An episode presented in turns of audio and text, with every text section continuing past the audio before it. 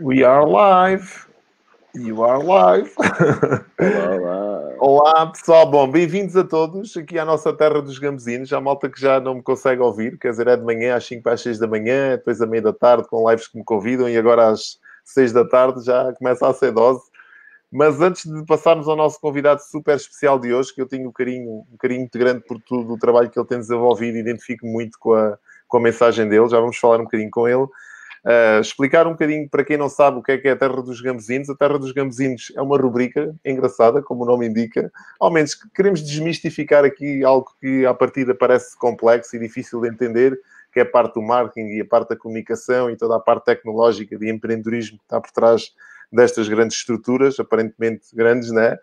Mas queremos desmistificar isto e brincar um bocadinho com o tema. Então resolvemos trazer aqui todas as terças-feiras, às seis da tarde, esta rubrica, onde convidamos uma pessoa que se destaque em alguma área, que a gente acha que tenha conteúdo mais do que suficiente para partilhar e para influenciar também a nossa audiência, influenciar no bom sentido, como é óbvio, sempre.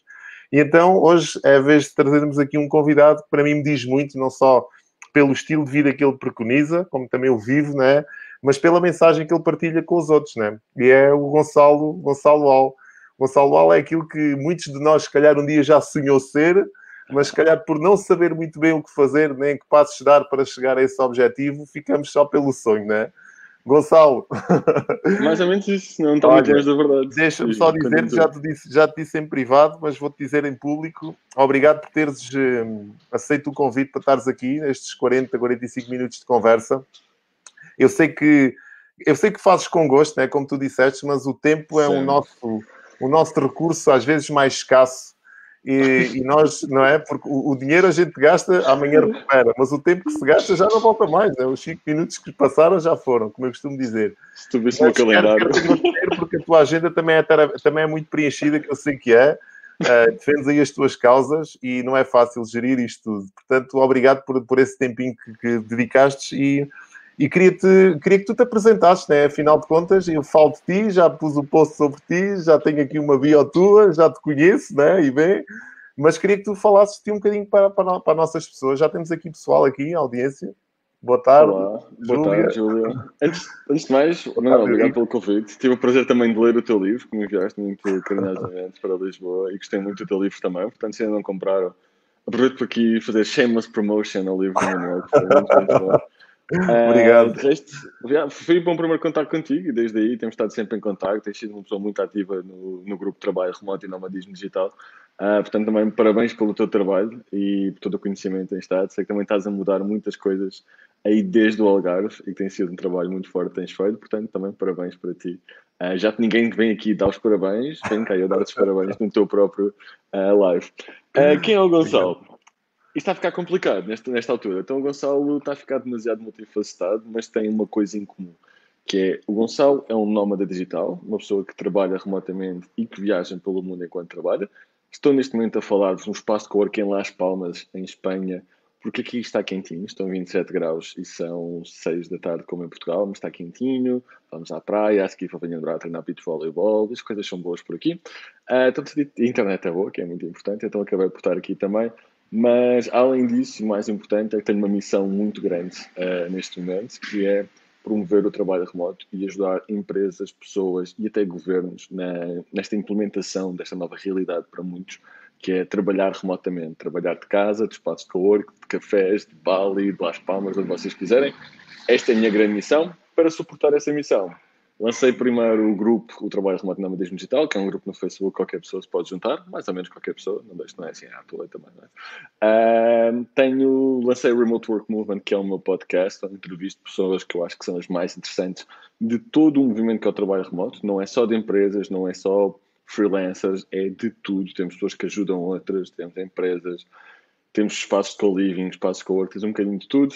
Mais recentemente lancei o Remote Portugal, que é um site de conteúdo em português, basta ir no remoteportugal.pt e também lancei um, um job board, um sítio onde vocês podem encontrar emprego remoto, empregos a full time na sua grande maioria, que é o remote-europe.com e aí sim, uh, aí podem encontrar também trabalhos remotos e caso queiram viajar ou caso queiram ficar em casa ou caso queiram morar no Algarve, como aqui o Manuel, uh, podem fazer isso trabalhando para uma grande empresa e felizmente posso-vos dizer neste momento que as maiores empresas portuguesas estão a implementar o trabalho remoto. Uh, por exemplo, no caso da OutSystems, que para mim é das melhores empresas portuguesas para trabalhar e das melhores empresas do mundo naquilo que eles fazem, vão ser uma empresa remote first, são portugueses com muito orgulho e, e estão, tenho estado em contato com eles nesta, nesta jornada também que eles estão a começar. Ok, temos aqui já pessoas que te conhecem, lado de Novo Gonçalo, é bom ficar a, conhecer mais sobre ti, portanto já tens aqui fãs Olá, Joana, obrigado. na nossa audiência, o que é bom, não é? Uh, eu tenho o privilégio de contactar diariamente. Eu, sou professor da Escola de Turismo, de, uma, de, duas escolas de turismo aqui de Vila Real de Santo António e de Faro também. Dou, dou lá aulas sobre marketing, marketing e empreendedorismo e tenho o privilégio de contactar quase diariamente com muitos jovens e, e quando eu estamos no início né, deste, deste ano letivo, deste semestre, e há sempre uma pergunta, há duas perguntas que eu faço sempre a, a eles no período da apresentação. Uma delas é qual é que é o teu superpoder. gosto de ouvir o superpoder de cada um. e a outra delas é quais são os teus objetivos de vida. Né? Eu gosto de perceber se o conteúdo que eu vou partilhar faz algum sentido dentro deste formato, né? que mais vezes é, é formatado, passa a redundância, formatado por um sistema que não, não nos serve, né? não, não está aqui para nos servir, infelizmente. Mas nós temos que tentar contornar e temos que tentar levar o barco a bom porto e ao mesmo tempo servir o sistema e servir quem faz parte do sistema. Esta é a minha missão. E noto que há muitos jovens que já começam a falar nesta vontade de viajar, ou seja, os valores das viagens já se sobrepuseram aos valores monetários, aos valores das casas, dos carros. Portanto, isto já aqui também um, um mindset começa-se a transformar. A mim agrada-me bastante, porque eu, embora tenha nascido na década, na década de 70, 80, uh, mas sempre uh, ambicionei viajar e correr o mundo, conhecer culturas, e sempre tentei desenhar um trabalho que me servisse nesse propósito. Uh, mas claro que isto há 30 anos atrás ou há 20 anos atrás era mais complicado, não, é? não havia se calhar os acessos que nós temos hoje, mas eu já começo a assistir a pessoas, a jovens, e agrada-me bastante esta, esta forma de pensar, não é? de pessoas que vieram a este mundo para conhecer o mundo. Este é um contrassenso. Nós estamos no mundo e não o conhecemos. Morremos Sim. o mundo e não saímos do nosso, do nosso Nossa, espaço, não é? E é um contrassenso que nós, e deveria de ser uma das missões de qualquer ser humano de conhecer o espaço onde está. E a minha pergunta uh, é que tu expliques um bocadinho às pessoas o que é que é isto de nomadismo digital. Porque há muita gente que eu acho que faz aqui, há uma confusão neste Sim. termo, nesta terminologia, né, que o nomadismo digital é conotado, como o nome indica, como andar com um computador atrás e viajar o mundo e pronto, e o dinheiro vai caindo de, das árvores. e não é bem assim, né? Eu, eu, queria que tu falasses um bocadinho também da tua experiência, já vamos entrar depois em detalhe, né, em alguns conceitos, Sim. mas queria que tu explicasses um bocado, dentro do teu ponto de vista, como nómada digital que és, uh, o que é que é um nómada digital, o que é que é este movimento, o que é que, que, é que se faz dentro do, do movimento destes. Vou começar por dizer aquilo que não é, que é muito mais interessante. Não é viver esticado na cama de rede, não é trabalhar na praia. Os computadores não são grandes amigos da areia, ao contrário do que as fotos vos possam dizer. Uh, é muito mais trabalhar em espaços de co-work. Estou aqui neste momento num espaço de co-work, é em Las Palmas. Sim, adoro viver em Las Palmas, estou, estou aqui há quase um mês e é. Basicamente, qualquer pessoa que trabalhe num computador pode trabalhar remotamente, certo? Pode ser eh, freelancer, oferecer serviço em troca de dinheiro, pode trabalhar remotamente a tempo inteiro para uma empresa, com um contrato, como a maioria das pessoas tem neste momento com a sua empresa atual, só que em vez de para o escritório, pode trabalhar com qualquer empresa do mundo, até portuguesas, e trabalhar remotamente para essa empresa a tempo inteiro, contrato, segurança social, tudo certinho. Ou pode cometer a loucura que eu cometi, não, não é aquela que eu aconselho a toda a gente, e ser empreendedor, e cometer a loucura e abraçar o empreendedorismo e há 1400 negócios que podes começar, desde monetizar blogs, empresas normais, empresas de software, agências de marketing, por exemplo, manual para ti, é tudo um pouco que possas começar. Basicamente, qualquer trabalho seja feito no computador pode ser feito de Pali, qualquer trabalho pode ser feito no computador pode ser feito das montanhas da Bulgária. Uh, e há pessoas como eu que gostam muito de viajar, mas acima de tudo que gostam, não é, não é viajar que motiva, para ser sincero gosto muito de experienciar como é viver em diferentes sítios. A mim não, não me diz nada ir viajar para um sítio 10 dias. Não me diz nada ir para as Maldivas 10 dias. Interessa muito mais passar dois meses nas Maldivas, conhecer o povo, perceber que eles são muçulmanos, como é que eles vivem na realidade e como é que é a vida fora dos hotéis. Como é que é a cultura, como é que é a gastronomia, como é que eles vivem, quais é são as necessidades deles, como é que eu posso ajudar até com as minhas skills. Isso, é, isso para mim é que é viajar. Então, normalmente passo um, dois meses em cada sítio, nunca passo menos de um mês, Uh, para mim, aqui em Las Palmas, estou a pensar ficar dois, três meses. E, e viajo muito, muito, muito devagar. Estou aqui em Las Palmas dois meses, a seguir ou vou para a Madeira ou sabe Deus para onde é que eu vou, depende do que acontecer no mundo também. Mas é realmente experienciar, viver como é que é viver em Las Palmas como um local. Eu acordo, pá, faço as coisas que tenho a fazer de manhã, estou um pequeno almoço, venho trabalhar para o meu espaço de trabalho, que é um espaço de co-work, fico a trabalhar no meu co-living. A seguir saio daqui vou para a praia, ou saio daqui vou jogar voleibol, ou saio daqui vou para o crossfit. E tenho uma vida completamente normal, como tu tens, Manuel, qual é que é a grande diferença? Chego aos fins de semana e posso viajar. Quando vou viajar, viajo sempre para sítios como Tenerife, tenho aqui um sem número de sítios à minha volta. Agora estou aqui, mas posso estar em Bali, posso estar na Tailândia, posso estar na Malásia, como tive no ano passado. Mas basicamente sou só um trabalhador remoto que aproveita esse tempo e essa liberdade para viajar e para conhecer outras culturas e para viver outras culturas. Para mim é muito mais importante. Falaste aqui num termo que, que ficou, até, até escrevi para não me esquecer dele, viajar devagar que é aquilo Sim. que a maior parte de nós, quer dizer, aliás, o sistema, mais uma vez, está formatado para que as pessoas viajem depressa e façam, tenham férias depressa, é? Então nós começamos logo, tipo, há uma semana de férias, né? e aquilo não dá para nada. Quando nós começamos a conhecer o espaço, já temos que arrumar as malas para vir embora. Sim, uh, e, né? e acabas de fazer, tipo, prestas uma checklist, vais, imagina, vais a Barcelona, tens que ver isto, isto, isto, isto. Vais a Bali, tens que ver este templo, aquele templo, aquele templo eu, não, eu, eu até evito esses sítios, eu faço ao contrário. Eu quero é viver como local, não quero ver os monumentos que criaram para os turistas. E na Ásia, imensos monumentos são criados para turistas só. Aquele nunca fez parte da cultura, são criados que é para os turistas verem lá tirar fotos. Uh, então, em vez disso, podes viver, podes ir comer um warung e comer por um euro e perceber como é que os locais comem. Podes ir a um espaço com work local, podes trabalhar com empreendedores locais, podes ir a um café local. Para mim, isto traz muito mais riqueza do que ir aos, à checklist das pessoas que vão lá passar uma semana. Olha, diz-me uma coisa. Eu queria, eu queria, que tu falasses um bocadinho, eu já te ouvia falar disto e gostei de, de te ouvir nesse registro. Os sítios que tu já passaste e aqueles que, que, mais te marcaram e porque é que te marcaram, né? Eu já te ouvi, eu sei qual é, um dos sítios, não vou dizer. Fiquei com vontade lá ir. Assim tu disseste, fui logo, fui logo googlar, como se costuma dizer. Opa. Mas diz-me os sítios por onde já passaste, né? E o que é que mais te marcou nessas, nessas viagens, nessas experiências que tiveste? Então, no ano passado comecei por Singapura, gostei, mas é bastante caro. Uh, adorei. Singapura é muito giro, mas é, é caro. Vamos dizer que é um dos países mais caros do mundo, não é? E tem imensas regras e não é para mim, é giro para ir lá uns dias. É daqueles poucos sítios que é giro para ir lá uns dias e tá bom. Uh, de resto, depois fui para Bali, opa, Xangu em Bali, C-A-N-G-G-U. Escreve-se Kangu, mas é Xangu, e Xangu é o meu sítio preferido na Terra. Uh, depois tive um bocadinho o Bud também, também em Bali, no centro de Bali, na floresta, na selva. Estive na Tailândia, nas ilhas da Tailândia, em Koh Samui. Estive em Chiang Mai, que é uma, uma cidade no norte da Tailândia, muito mais montanha, templos budistas, muito giro também. Adorei a viagem a Chiang Mai. Kuala Lumpur, uma cidade incrível para viver, uma cidade péssima para fazer turismo. Se querem fazer turismo, não vão a Kuala Lumpur, esqueçam isso. Mas se quiserem viver um, dois meses, Kuala Lumpur é incrível. Os melhores espaços de co-work, tem um espaço de co-work em Arranha-Céus, estás no último andar, vês as tempestades trovoadas a chegarem no horizonte e que ele tem tempestades trovoada quase todos os dias. Opa, lindo, lindo para viver. Depois voltei para Bali, não é? Já está para perceber aqui uma, um tema em comum. Depois passei, fui para o Vietnã, para Da Nang. Uh, fui para Budapeste a seguir. Já tive falar, fazer umas coisas na Europa e pronto, agora estou em Las Palmas. Uh, era para estar neste momento a passear pela América do Sul mas estou mais próximo de conseguir chegar foi Las Palmas, estou à espera do barco que me leva até lá. Mas pronto, o meu sítio favorito no mundo, pá, de longe, sem qualquer comparação, por causa do meu estilo de vida, daquilo que eu gosto de fazer fora do trabalho, tem que ser Xangu. Em Xangu, a verdade é que vives numa bolha de nómadas digitais como tu.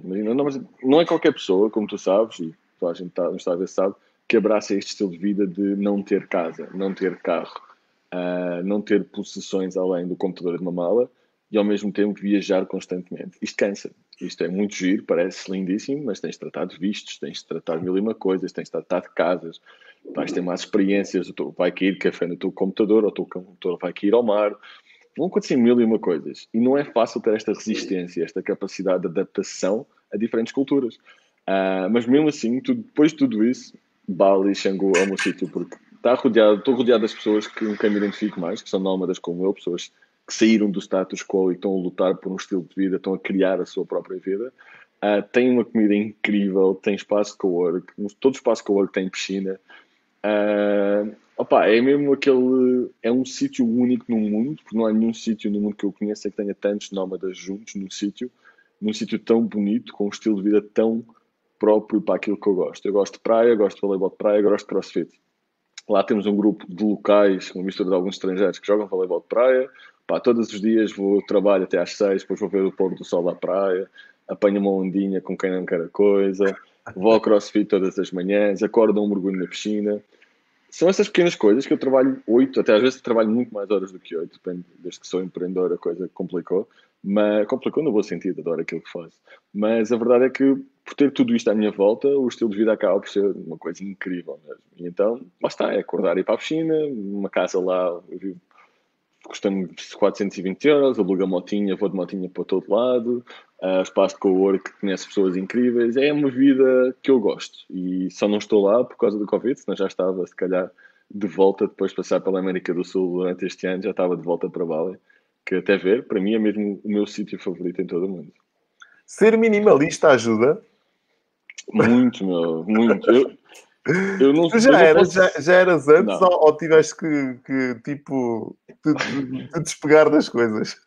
Opa, eu nunca fui de comprar coisas à toa. Eu acho que tive uma fase na minha vida em que saí de Portugal e fui para a Alemanha, comecei a ganhar mais, que de repente tinha, comprei imensas coisas, porque passei de ser muito pobre uh, a de repente a ter dinheiro, a ter capacidade de compra na Alemanha. Aí comprei demasiadas coisas, pá, mas comprei coisas tipo de crossfit, comprei os melhores ténis para jogar voleibol.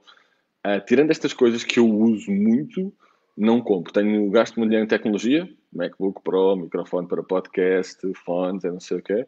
Mas, pá, roupa, eu agora estava a pensar nisso esta semana. Eu fui ver a minha roupa, tenho roupa que já tem há 8, 9 anos, t-shirts tenho 8, 9 anos. E, opá, não compro porque não preciso. Quando aquilo estragar, gosto daquelas. Que aquelas estragam-se, vão à vida, de ter outras. Mas, opá, não sou muito minimalista, apesar de tudo, porque jogo voleibol, então levo sempre bolas de vôlei comigo, jogo, faço crossfit, levo luvas, levo tipo as coisas que tenho que levar para fazer desporto, ténis para, para fazer crossfit e não sei o quê. Estou cá por não ser tão minimalista como gostava. Muita gente viaja só com uma mochila e é isto, eu não consigo fazer isso ao mesmo tempo, comparado com quase toda a gente, não é? Tu só com os livros tens atrás de ti, já, pronto, já, já não dava para mais. Era só isso, estou mal, era só os livros que tens atrás de ti. Um, então, mas é uma coisa que te habituas, opá, hoje em dia está quase tudo online, tipo, eu adoro ler também, yeah. e tenho tudo no Kindle, tenho centenas de livros no Kindle, tenho o tablet, tenho o computador, então acabo por ser de certa forma minimalista, apesar de eu não me considerar minimalista, porque conheço outros nómadas que viajam com um terço daquilo que eu viajo. E, e, aquela, aquela ideia de, de, ser nómada, mas ter uh, o, aquele local, aquele porto de abrigo seguro, defendes essa ideia? Ou seja, sim? Sim, eu acho que, ter, acho que tens vários estágios, na verdade. Eu acho que, tipo, imagina, tens o primeiro estágio que é, estás com aquela tesão, né? Tipo, aí eu vou conhecer o mundo, sou nova, até viagens se calhar rápido mais, há pessoal a viajar todas as semanas, que para trabalhar é quase impossível. Depois passas por aquela fase, que eu comecei logo nessa fase, que é estás dois, três meses em cada sítio, já sabes aquilo que gostas e já procuras os sítios que se adequam àquilo que gostas. Por exemplo, Da Nang, eu não gostei, é um sítio lindíssimo, Vietnã é espetacular, não tem crossfit, não tem voleibol, não dá para mim. Uh, é lindo, as praias são lindas, tempo incrível, mas não tem crossfit nem tem voleibol, já não dá para mim. Uh, então vais aprendendo aquilo que gostas. E quando aprendes aquilo que gostas, vais começando a focar-te só em, em menos sítios. Las Palmas tem tudo, Bali tem tudo, Tailândia em alguns sítios tem tudo. E então, se calhar, já não ia para. Já não vou para o Vietnã, provavelmente. E se calhar vou para o Brasil, também tem um estilo de vida, pessoas adoram voleibol, tem crossfit, existe esta cultura do desporto. Então vais começando a otimizar e vais começando a ser mais seletivo para onde vais. E mais tarde, na terceira fase, é que começas a ter uma base. Imagina, tenho uma base, por exemplo, em Lagos ou em Vila Real de Santo António, e depois a partir daí fiquei metade do ano e o resto de metade do ano vou viajar. Já conheço muitos nómadas que já estão nessa terceira fase têm uma base em qualquer sítio e depois viajam o resto do ano, mas têm sempre um sítio para onde voltam, têm os livros deles. Exatamente. dizem, a minha casa é onde estão os meus livros. Certo. Uh, portanto, eu acho que passas pelas fases todas. Não existe forma certa de fazer isto. Uh, por exemplo, um amigo meu, o João Mendes, que é o meu co-founder da Future of Work, ele fica em cada sítio um, dois anos. Esteve agora no Vietnã um ano, esteve em Chiang Mai três anos. É nómada, minimalista, viaja só com uma mochila e passa muito mais tempo nos sítios porque é muito mais seletivo e quando chega lá gosta mesmo de viver como local. Então depende das pessoas mesmo. Eu defendo que agora focaste aí a parte da roupa, né? Normalmente é sempre um entrave quando a gente tem que escolher uma peça de roupa. Não vou falar das senhoras, porque eu vivo com três, as minhas duas filhas e a minha mulher, e quando tem que conjugar, a peça de roupa não fica bem, e a blusa com as calças, e agora não faz pandano e os sapatos. Epá, para mim é muito simples vestir, quer dizer, eu tenho duas ou três mudas de roupa, as calças são sempre da mesma cor, para não. As t-shirts é que podem mudar. A minha mulher está sempre a dizer: é pá, tu estás aí todos os dias online, devias ter mais cuidado, tirar uma t-shirt t-shirt e por a outra, é pá, eu, eu, eu, eu me interesso é com uma mensagem e documentário vem depois, né? Mas Sim. sentes que o facto de, de, teres feito essa transição, ou seja, ajudou-te, uh, o facto de, de, de teres desprendido de, dos bens materiais aliviou-te, digamos assim, não tens que pensar em tanta coisa, uh, é mesmo verdade? Sim. Opa, é, ainda não despeguei tudo, ainda tenho algumas coisas que ainda quero vender e pá, coisas de tecnologia e tudo. Ainda, depois de viajar um ano, perceberes que não, não precisas mesmo daquilo tudo que tens. Uh, eu preciso daquilo que tenho na mala e raramente preciso de mais alguma coisa e quando preciso compro. Uh, imagina, estou aqui, preciso de uns fones novos, compro uns fones novos. Estava na Ericeira, estava em Peniche, o meu, portátil estragou-se, comprei um novo. Uh, mas é muito raro, pá, deixas de comprar coisas por comprar. E mesmo a Ásia é muito tentadora. Para as mulheres então, minha namorada, ficou à Tailândia, tipo aquelas calças de yoga e não sei o quê, e elefantes e pareus. Ela ficou completamente louca. Mas depois começou a comprar coisas que já nunca haviam na mala. Então perdemos logo essa lição. Não dá para comprar. Ou vamos com a mala vazia e vendemos tudo cá. Ou não dá. Uma vantagem de. Nós só viajamos. Pá, até agora só viajamos para sítios quentes. Então a grande vantagem é que acaba. Pá, um dia passado de chinelos, não calço uns ténis, sabe Deus há quanto tempo. Uh, chinelos, calções de praia e t-shirt. E é isto o meu dia a dia. Então, pá, não tens de estar a satisfazer ninguém tens de ter uma t-shirt decente, esta por acaso é da Reebok, não é das mais decentes do mundo, mas também não fica mal, fica bem aqui o azul, tem o mar atrás e tal, mas opá, desde que estejas com uma t-shirt decente, podes estar de calções de praia, claro. boxers, nobody cares. Mesmo aqui no espaço de cor, está tudo de calções de praia e ninguém quer saber do que os outros pensam, a vida é feita online, então é porque lá está, estás a ser medido ao teu trabalho, não tens de satisfazer ninguém e mesmo o próprio ecossistema que se cria aqui em torno desta, deste conceito do, do, do, trabalho remoto é mesmo esse, é propício a que a malta se descontraia e que não tenha que. Sim. É um bocado por aí, não é? E a quantidade de roupa. Desculpa lá, mas a quantidade de roupa que as pessoas compram para ir para o escritório. É verdade. Os homens a comprar fatos e uma quantidade de camisas ridículas, as mulheres a comprar vestidos e têm que ir bem vestidas também. A quantidade de roupa que as pessoas compram só para ir para o escritório. Eu acho que se as pessoas não tiverem que ir para o escritório, não tiverem que satisfazer ninguém, o estilo de roupa que vão comprar e a quantidade de roupa que vão comprar é muito, muito menor. Uh, porque não faz sentido, porque podem estar, uma pode estar com um top giro, ou com uma camisola, ou com uma camisa gira, e por baixo está de calções, ou com umas calças normais, ou umas calças de ganho, já não tem que satisfazer ninguém. Já não temos que parecer que somos melhores do que aquilo que somos, já não temos que dar satisfações daquilo que vestimos. Eu acho que isso é muito libertador também. Eu adoro. Eu sempre quis trabalhar de calções de praia e chinelos. Obrigado, Bruno. É, obrigado, Bruno, é verdade. Diz-me uma coisa, e a gastronomia? Eu vou falar na gastronomia porque normalmente nós, portugueses, somos. Não há nenhum português que eu conheça que não seja bom garfo, gostamos de comer. Aliás, somos vizinhos aqui da nossa Espanha e os espanhóis que também gostam de comer preferem a nossa gastronomia à deles, devem cá com regularidade comer. Uh, como é que é? Como é que é? Uh, é fazes mais, mais comida em casa, compras mais ao... para eu perceber um bocadinho como é que é a tua vida, porque não é propriamente uma semana que Sim. dá para a gente ir jantar fora todos os dias, não é? Como é, como é que faz essa, essa gestão? Depende muito do país, para te ser sincero. Vou dar dois exemplos diferentes. Estamos aqui em Las Palmas agora, uh, Espanha, e opa, não, raramente vou, aqui, vou ao restaurante aqui, vou uma, duas vezes por semana. Uh, normalmente até aos fins de semana, que é quando tenho mais tempo, porque como disse, a minha vida é acordo, faço as minhas cenas, trabalho, vou jogar voleibol de praia, ou vou para a praia. Há sempre uma envolvência de praia na minha vida. Uh, e acabo sempre comer em casa, cozinhamos, tentamos ser saudáveis, cozinhamos imenso, adoramos cozinhar.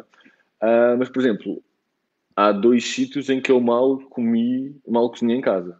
Em Chiang Mai, no norte da Tailândia, uh, opa, a comida é incrível e é um euro, um euro e meio para comeres fica mais caro comer em casa do que comer, do comer fora, literalmente. Nem sequer estou a brincar. Isso é um exagero, mas não é. Aí comemos, pá, 80% fora. Foi sempre fora. E não, não, não é a comida mais saudável do mundo, tem muitos noodles. Pá, mas é tão boa a comida, é tão barata e tão genuína que acabamos por comer quase sempre fora, apesar de termos cozinha. E o segundo sítio onde eu comi sempre fora foi o Vietnã. Um bocadinho pelas mesmas razões, é super barato mandar vir, tem uma carne muito boa que eu adoro comer aquilo com noodles, então mandava quase sempre vir a mesma coisa e cozinhávamos às vezes à noite, mas pá, 80% outra vez comíamos fora. Tirando destes dois sítios, cozinhávamos sempre mais em casa. Mesmo em Bali, acabamos por comer mais fora por causa do nosso grupo de amigos que eles adoram juntar-se todos os dias depois de trabalhar e vamos conversar e vamos, vamos comer quase sempre fora. Mas por norma comíamos sempre em casa ou cozinhávamos e levávamos para o co-work. Uh, preferimos sempre cozinhar em casa, mais, mais, mais pelo dinheiro. Uh, os sítios não são todos baratos, mas também pela, pela parte de, de ser saudável, percebes? É muito Sim. difícil ser saudável na Tailândia a comer fora. Muito difícil. Tudo tem açúcar. Para aquilo, para aquilo é picante e tem açúcar. É absolutamente ridículo.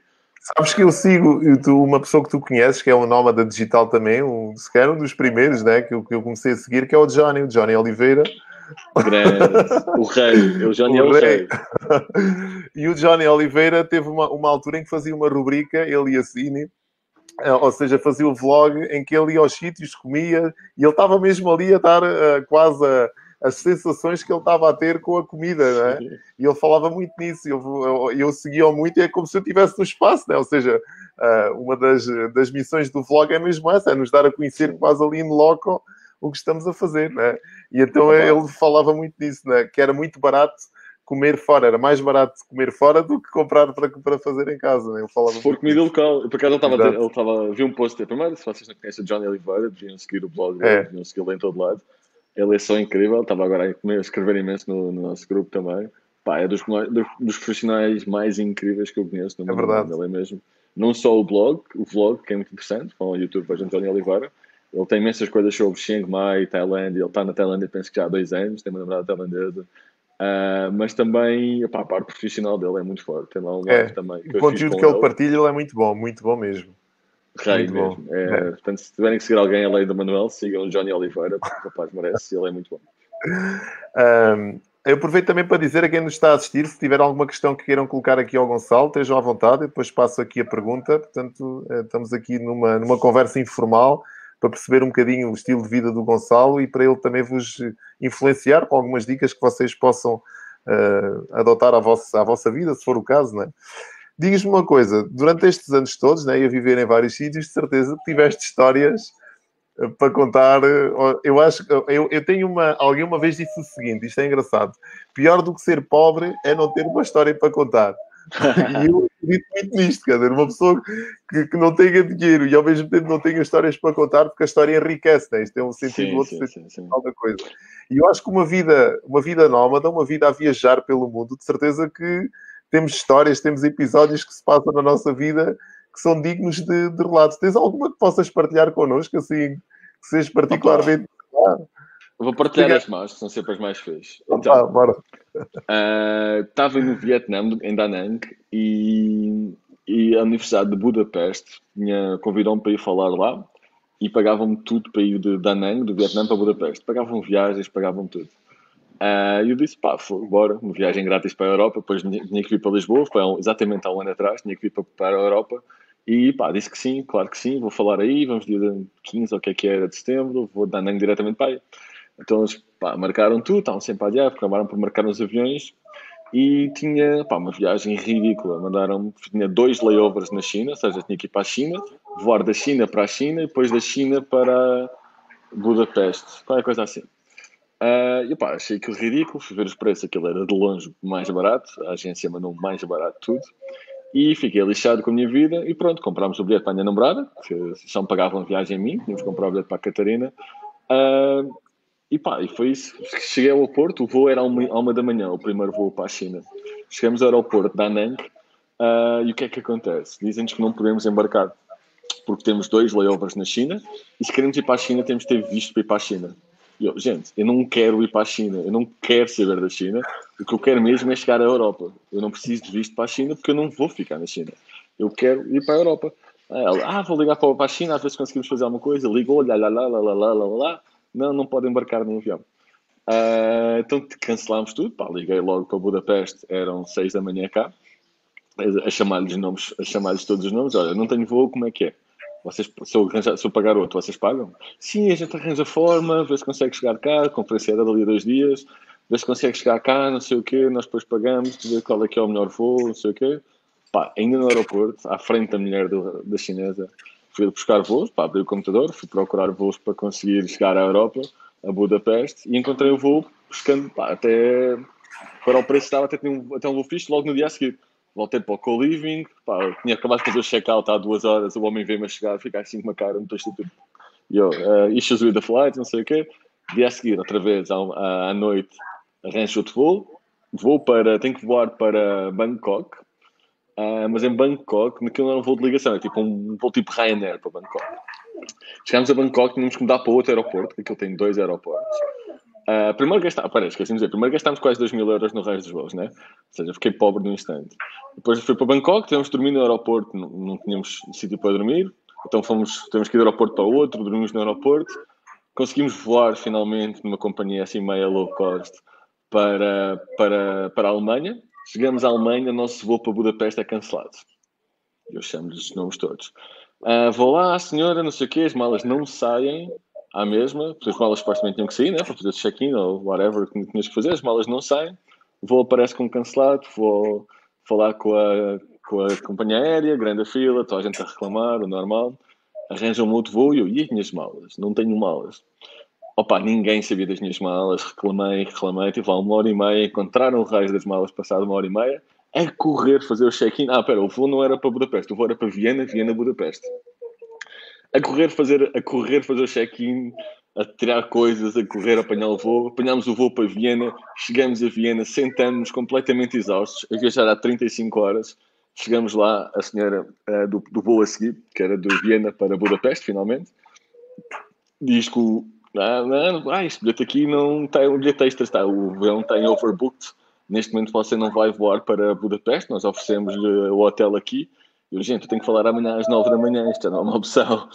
Uh, então, opa, tipo, cons conseguiram convencer duas pessoas, fizeram um anúncio, ofereciam 250 euros, mais hotel e tudo, e comida e não sei o quê, quem ficasse em Viena. Uh, duas pessoas aceitaram, consegui voar para Viena, cheguei a Viena todo ressacado às 11h30 da noite. Foram buscar o aeroporto, às 8h30 estava a falar no evento.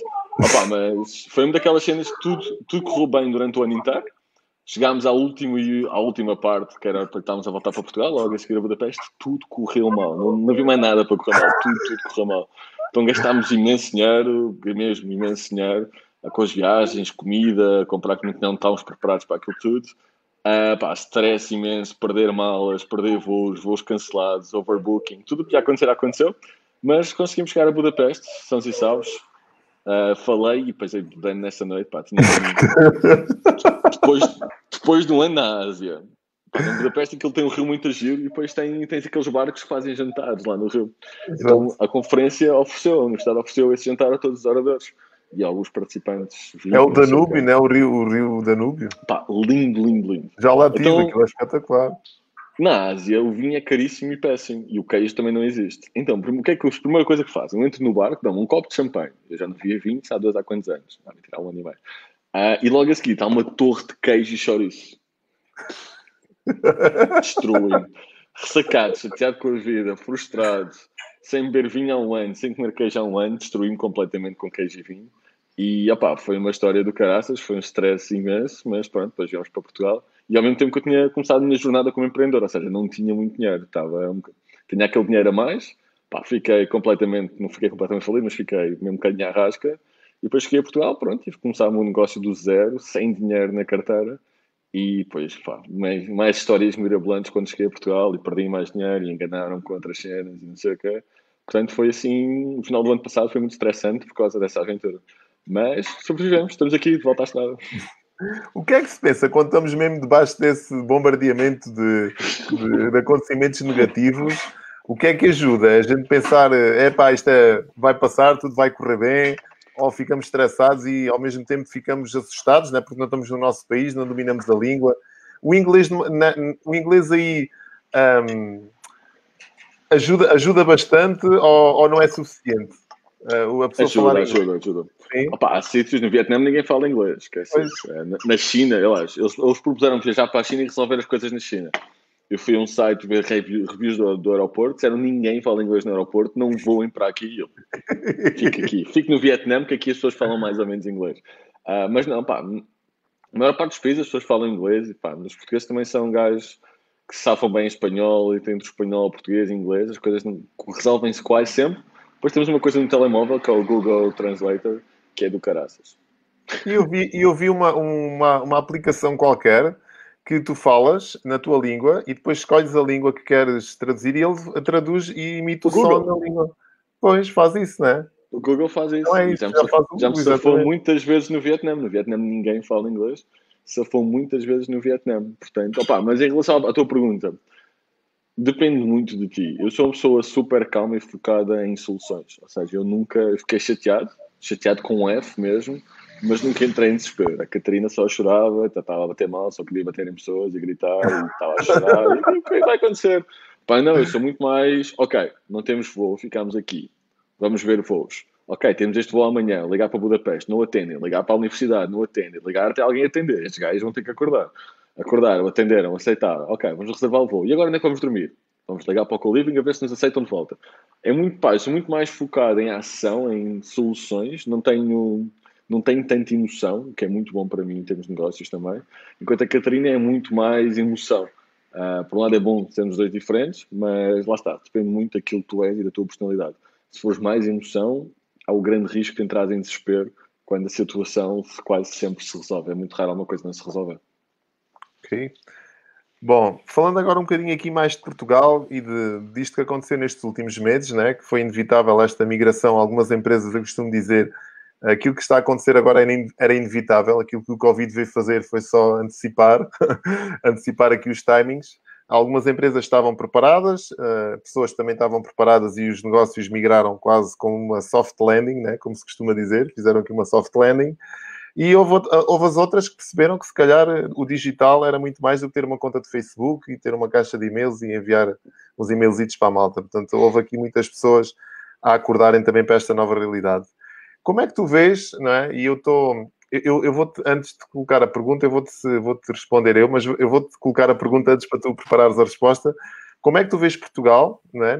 depois do, desta pandemia, porque isto vai passar um dia, não é? Ou melhor, mais que não seja nós criarmos aqui a, a tal imunidade de grupo que conseguimos lidar com o vírus de forma diferente, poderá ser por aí, poderá ser através da, da, tal vacina, mas a tal imunidade de grupo, vai acontecer que isto vai passar, pode levar um ano, dois anos, mas eu acredito, se nós olharmos à história Sim. e às pandemias que aconteceram, portanto, não, nenhuma está cá daquelas centenárias, portanto, esta também não há de ser diferente.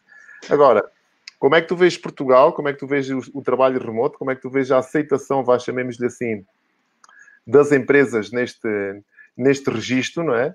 E, mas antes de tu responderes, vais preparando, eu, eu sinto, na parte da educação, uh, sinto aqui dois polos. Sinto, sinto o modelo híbrido, o tal modelo híbrido que agora começou a ter alguma expressão e significado. Antes não só ouvia falar em híbrido, a nascer os carros da, da, Porsche, o Porsche Cayenne híbrido, né? Agora o, os híbridos já não existem só na Porsche, também existem no, no, no, trabalho remoto.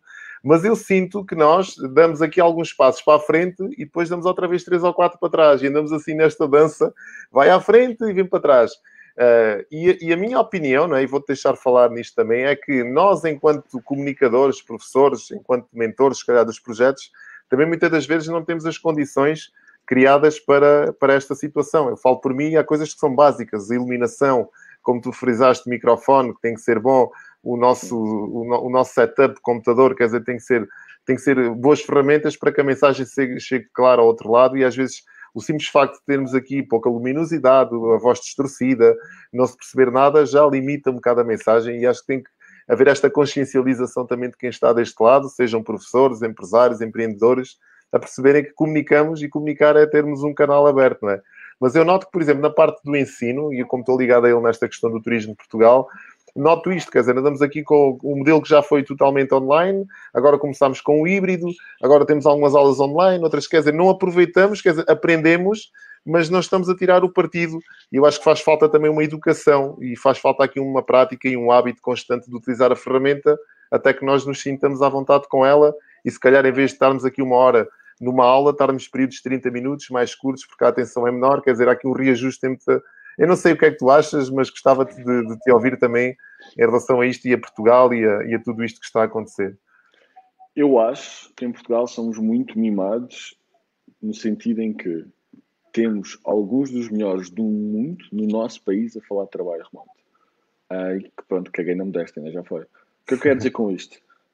Opa, eu criei a Remote Shift, a primeira conferência com outros fundadores, criei a Remote Portugal, criei uma Noma Digital Summit, muitos eventos, falo muito, falo em muitos eventos, falo contigo, falo com muitos empreendedores, falo com muitas empresas, uh, mas não sou só eu, e isto me deixa feliz. Quando eu cá cheguei, há um ano atrás, a June Bolneu, a June Anne, que também já falo em quase todos os meus eventos, já cá estava a falar de trabalho remoto, já estava a trabalhar com a Câmara Municipal de Lisboa, já estava a trabalhar num curso online com a Câmara Municipal de Lisboa, e ao mesmo tempo que ela cá estava, já existia a Landing Jobs a falar disto também.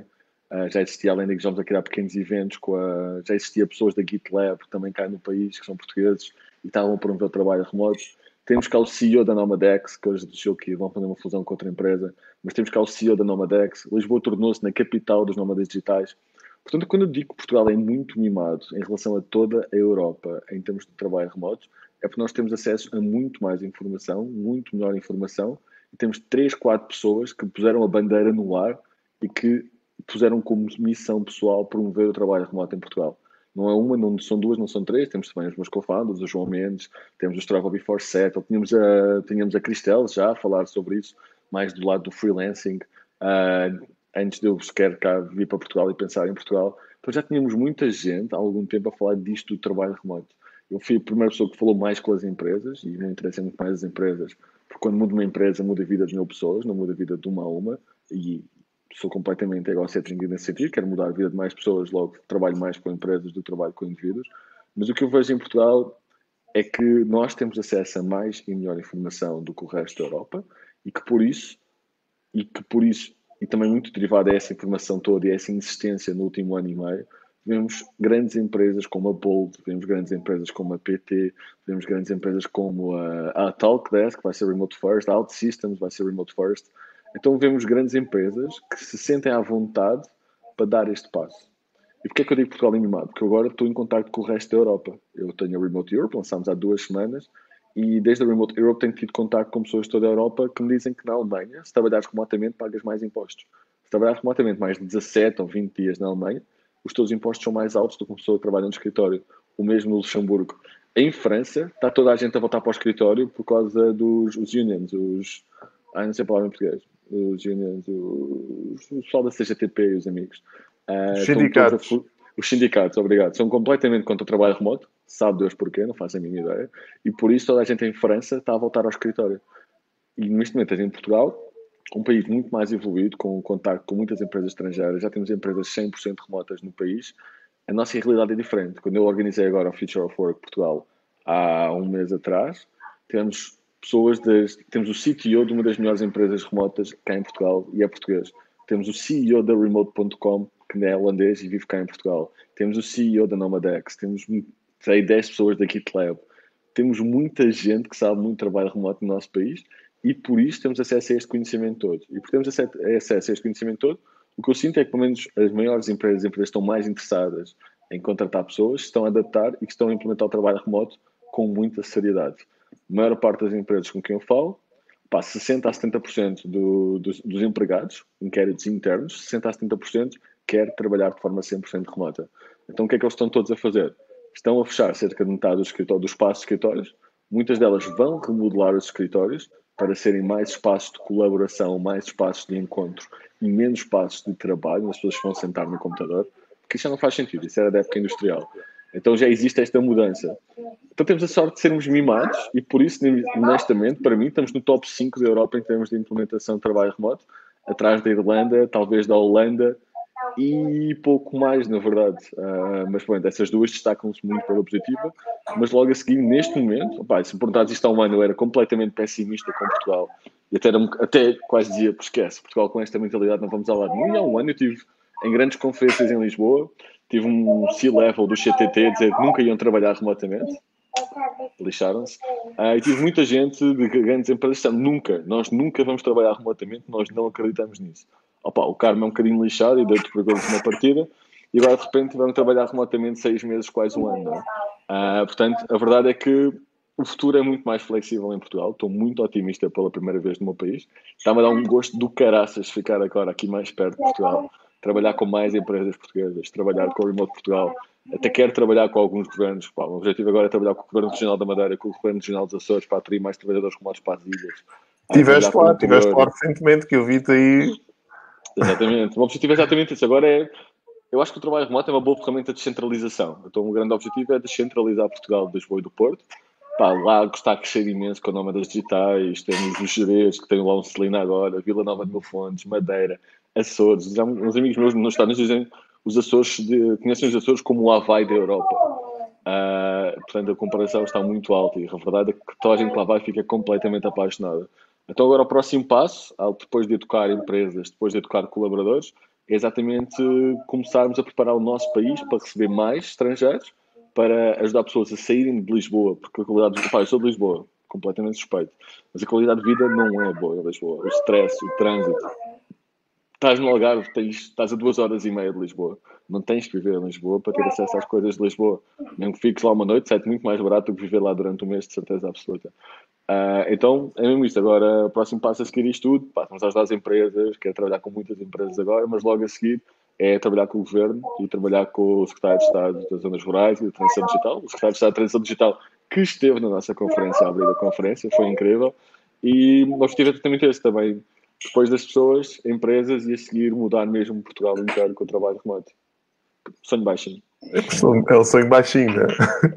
Vou aproveitar para dizer às pessoas que estão a entrar agora e que estão a chegar, se puderem partilhar esta live com mais pessoas no vosso perfil, para que esta mensagem chegue a mais gente, né? o vídeo vai ficar aqui disponível, portanto, quem vier cá é bem-vindo. Falamos sobre trabalho remoto, nomadismo digital, uh, e o Gonçalo é especialista nesta matéria. E eu queria te perguntar, tenho aqui mais duas perguntas para, para ti, né? para nós não estendermos também muito, muito mais isto. Existe algum estágio, algum processo? Falas-me aqui em remote, remote first.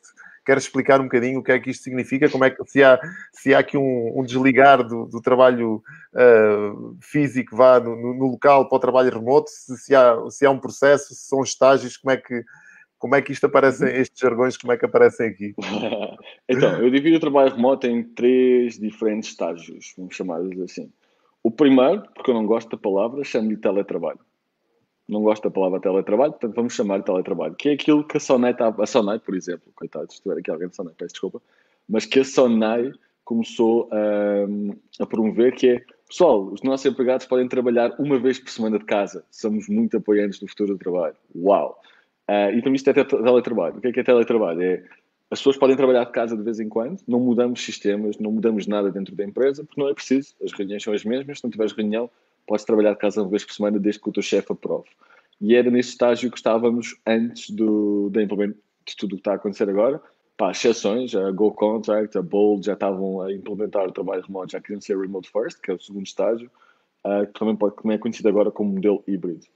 Teletrabalho para mim não interessa a ninguém, não muda nada, pá, é uma palhaçada, é dizer que somos muito futuristas quando na verdade não somos. Temos uma Mercedes 1950 na garagem. Uh, depois temos a segunda parte que é Remote First, ou modelo híbrido. No, modelo first, no Remote First, o que quer dizer é que 50% das pessoas que trabalham na empresa trabalham de forma remota, mas continua a haver um escritório, um escritório muito mais reduzido, e honestamente, vendo o que está a acontecer agora, 95% das empresas vai implementar este modelo. Pelo menos 95% das empresas vão implementar alguma coisa, existem as outras todas. Uh, desde que podem também, claro. 95% das empresas que vão trabalhar remotamente não estão a implementar teletrabalho, graças a Deus, estão a implementar um modelo híbrido, que é, temos um escritório, o escritório funciona mais como espaço de cowork, mas uh, as pessoas são, têm flexibilidade de trabalhar de onde quiserem. Se quiserem um escritório, temos aqui o escritório, o escritório é em X, Lisboa, Porto, Faro, etc. Uh, se não quiserem, podem viver onde quiserem, uh, pá, marcamos nos encontros aqui no escritório da empresa, uma vez por semana, uma vez por mês, uh, e a malta encontra-se toda de vez em quando. 95% das empresas vai para aqui. Depois temos o meu modelo favorito, que mesmo as empresas que são remote first devem implementar as mesmas práticas que estas empresas, que é totalmente remotas.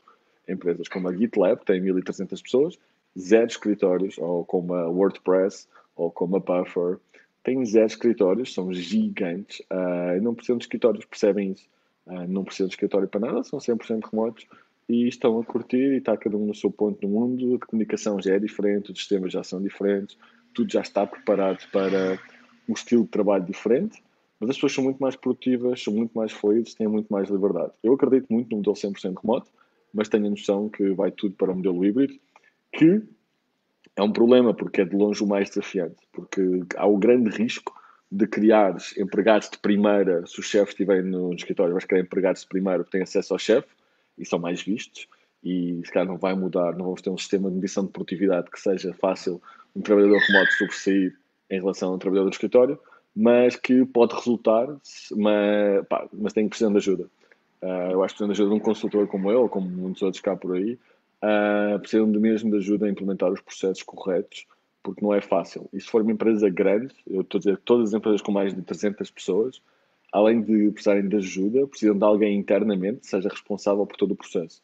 Uh, o tal Head of Remote, ou diretor de trabalho remoto que o Facebook, por exemplo, está neste momento a contratar. É exatamente esta pessoa, é uma pessoa que é uma ponte entre os recursos humanos, entre os chefes de equipa e entre os indivíduos, para garantir que o trabalho remoto é, vai estar a ser bem executado, que toda a gente se sente confortável, que toda a gente tem aquilo que precisa em casa para trabalhar e esta posição, para mim, vai ser das posições que mais vão crescer uh, dentro das grandes empresas. Este Head of Remote, diretor de trabalho remoto, que vocês quiserem chamar, alguém responsável. Mesmo a Microsoft em Portugal já está, já contratou e já está uh, neste momento a fazer um onboarding desta pessoa. Boa.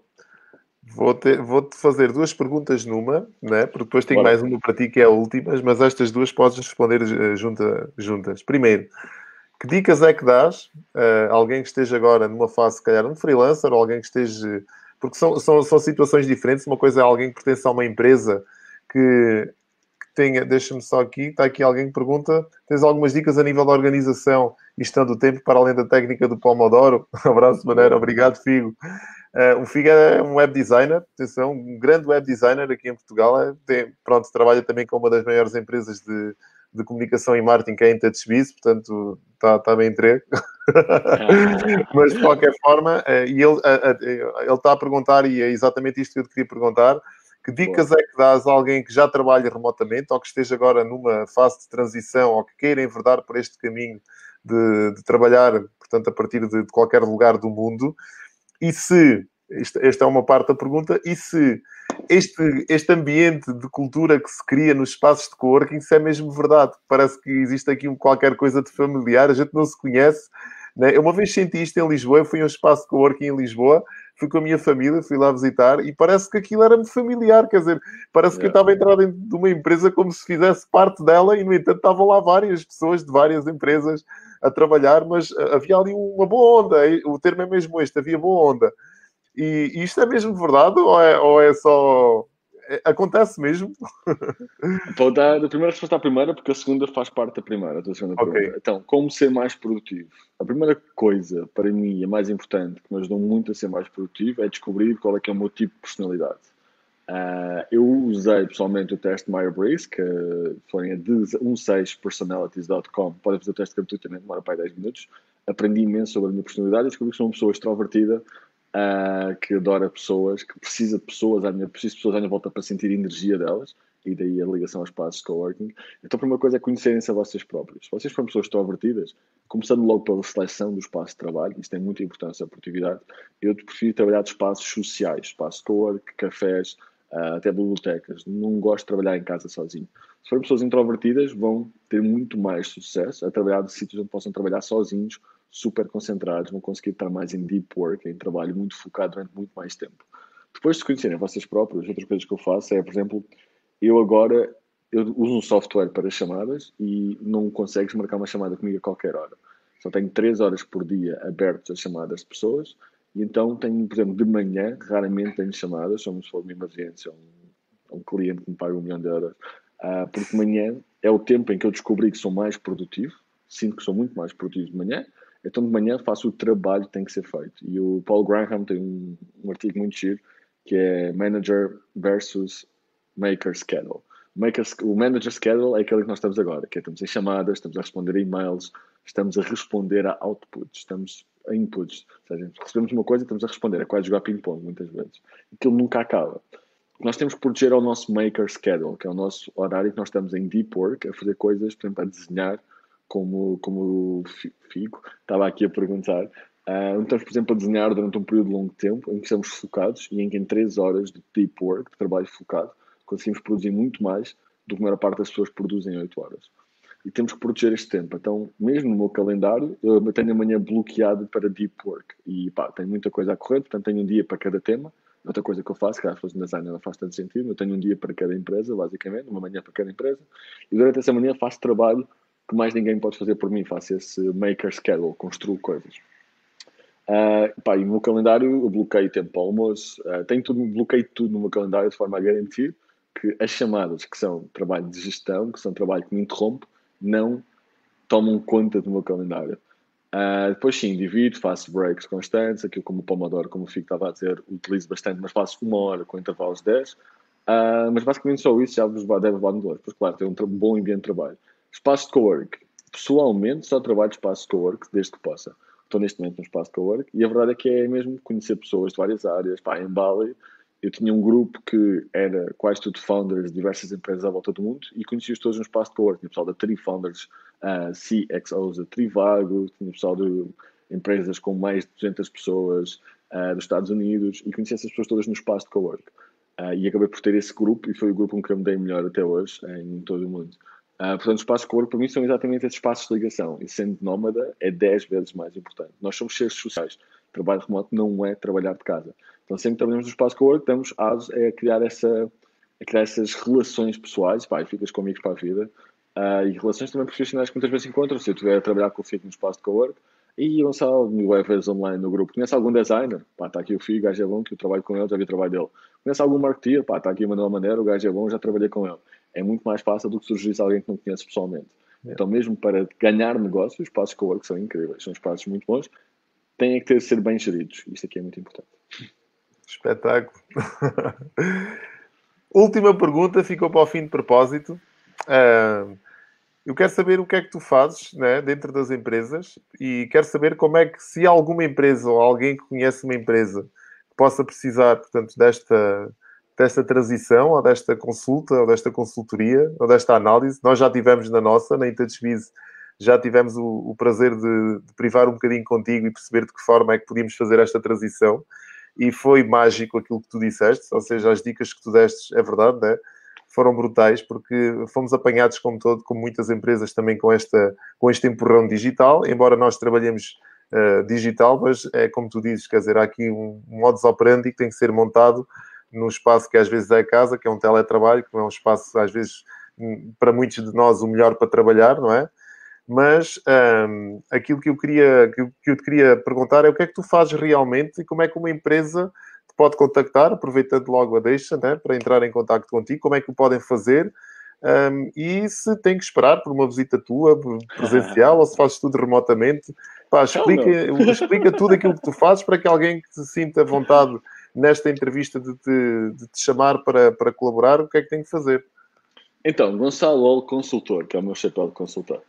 Uh, só aceito três empresas de cada vez por uma questão de qualidade, porque não quero trabalhar com mais ninguém. Acho que a minha experiência não dá para passar a ninguém. Então, se trabalho com três empresas de cada vez, neste momento tenho duas, fica a dica. Uh, o que é que eu faço? Eu basicamente entro nas empresas e vou descobrir de que forma é que as empresas trabalham e foco-me em três grandes pilares das empresas. O primeiro é comunicação, como é que as pessoas comunicam dentro da empresa. O segundo é documentação e a terceira é como é que vocês gerem os vossos próprios projetos. Comunicação vou perceber como é que vocês comunicam, em que plataformas comunicam. Pá, várias regras que eu implemento dentro de todas as empresas e posso partilhar aqui uma convosco. Só é permitido uma ferramenta interna de comunicação dentro da empresa. Há, pá, empresas muito grandes que em Portugal tinham 3, 4 ferramentas de comunicação. Uh, não dá, a comunicação está em todo lado, nem sequer sabes onde é que há de comunicar com as pessoas. Uma, pá, temos Teams, temos Slack, temos Twist, o que vocês quiserem, só podem escolher uma. Outra coisa que eu faço, proíbo e-mails internos. Se quiserem, perguntem mais sobre isso. Depois temos a segunda parte, que é mais esquecida e também reduz imenso o número de reuniões. Pá, imensas reuniões, só para ter reuniões. E normalmente quando trabalhamos juntos, reduz imenso o número de reuniões, porque muitas delas, muitas reuniões, podiam ser uma mensagem no Slack. Segundo passo, documentação. 99% das empresas em Portugal não têm documentação. O que é que eu quero dizer com documentação? todos os vossos processos devem estar documentados. O manual gera um marketing, toda, como é que se manda uma newsletter? Que processo é que, é que, temos? Qual é o tom de voz da empresa? Tudo isto tem que estar documentado. Qual é que é a identidade visual da marca? Isto tem que estar documentado. Como é que se pede férias? Como é que a reunião de hoje, que tivemos hoje de manhã, tem que estar documentada. Tem que haver documentação para tudo. Porquê? Quanto mais documentarmos, menos interrompidos somos. Quanto mais documentação houver sobre os processos, menos interrupções. Se repararem, a maior parte das mensagens que vocês recebem é perguntar informações sobre alguma coisa. Manuel, como é que se faz isto? Gonçalo, como é que se faz aquilo? E vocês estão a ser interrompidos, podem estar em deep work, vão ser interrompidos, vão demorar 25 minutos a voltarem a estar focados, quando tudo isto podia estar simplesmente numa documentação. As pessoas iam ao Notion, procuravam como enviar uma newsletter e tinham lá a informação toda. Uh, portanto, a parte da documentação é essencial. Claramente, 99% das empresas está a falhar. A seguir, vamos à parte da gestão de projetos. Uh, como é que vocês gerem os projetos? A maior parte das equipas tem aí, uma equipa da IT já faz isto muito bem, já vem do Agile e não é muito diferente. É, toda, todas as tarefas têm que saber quem é que é responsável pela tarefa, quando é que a tarefa tem que estar feita e todas as notas têm que estar dentro da tarefa. Super simples de fazer. E depois passamos um bocadinho pela transparência, que eu acho que uma coisa em comum que todas as empresas boas de remotas têm é a transparência. Transparência de informação. Ou seja, quando a comunicação é aberta, quando a documentação é aberta, quando toda a gente sabe o que é que toda a gente está a fazer, existe esta, esta transparência e esta transparência deve ser promovida. E depois tocamos só ali um bocadinho na cultura, porque é uma coisa mais a longo termo, como é que mantemos o bem-estar das pessoas em casa, estamos ali em educação de como é que se trabalha remotamente, apesar de esta hora devem ter havido 50 mil talks sobre isto, uh, mas o mais importante mesmo, na minha opinião, são os três grandes pilares, comunicação, documentação e gestão de projetos, porque sem isto as empresas vão falhar na, parte, na implementação de trabalho remoto, não tenho dúvidas nenhumas. E para ser honesto, o grande risco neste momento que eu vejo é milhares de empresas que acham que trabalhar remoto é instalar o Zoom. Pá, eu vejo pessoas que passam 6 horas das 8 em chamadas Zoom, que é absolutamente ridículo.